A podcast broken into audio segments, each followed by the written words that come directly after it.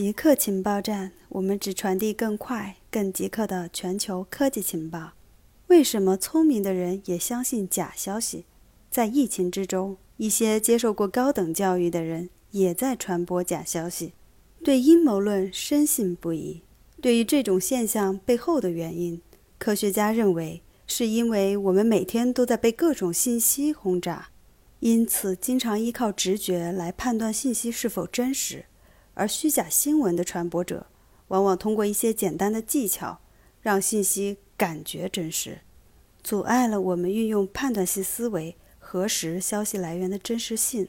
如同一篇论文的作者所说：“当思想流畅的时候，人们会跟着点头。我们将这种处理流畅性视为说法正确的标志。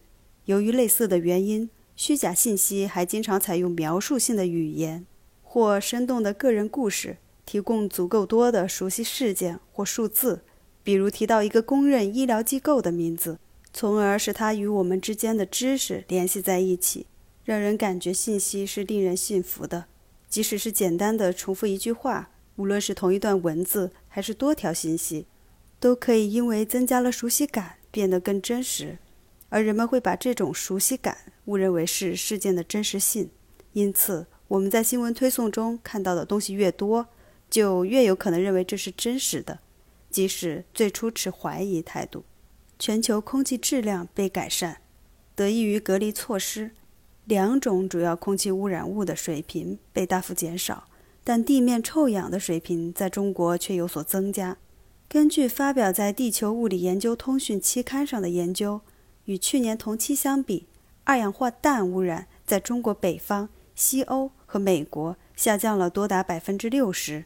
PM 二点五颗粒物在中国北方下降了百分之三十五。自一九九零年代卫星对空气质量进行监测以来，如此幅度的污染下降是没有先例的。唯一可比的短期污染下降是中国二零零八年奥运会期间实施的严格排放监管。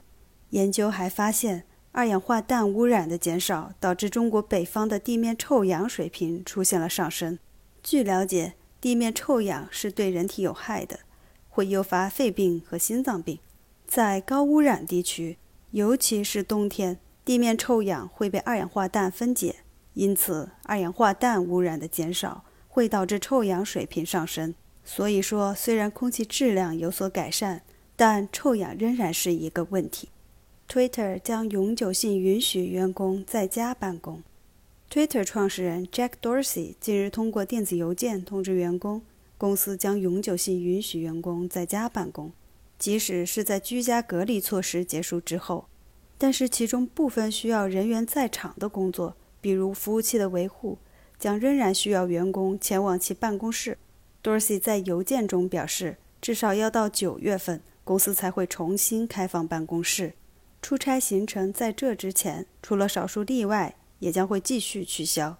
与此同时，今年剩余时间的面对面活动也将全部停办。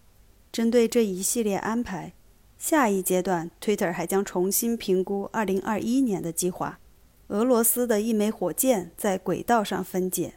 据俄罗斯航天局证实，它的一枚火箭在轨道上分解，留下了许多碎片。俄罗斯在2011年用费雷加特 SB 火箭。将光谱 R 望远镜发射到太空。二零二零年五月八日，火箭发生了分解。根据跟踪太空碎片的美国空军第十八太空控制中队的报告，它留下了六十五个碎片，但目前没有迹象显示火箭的分解是太空碰撞导致。俄罗斯航天局表示，他们正在收集碎片数量和轨道参数的数据。与此同时，光谱 R 望远镜。也已经在二零一九年一月停止工作。以上就是本期节目所有内容。固定时间，固定地点，我们下次再见。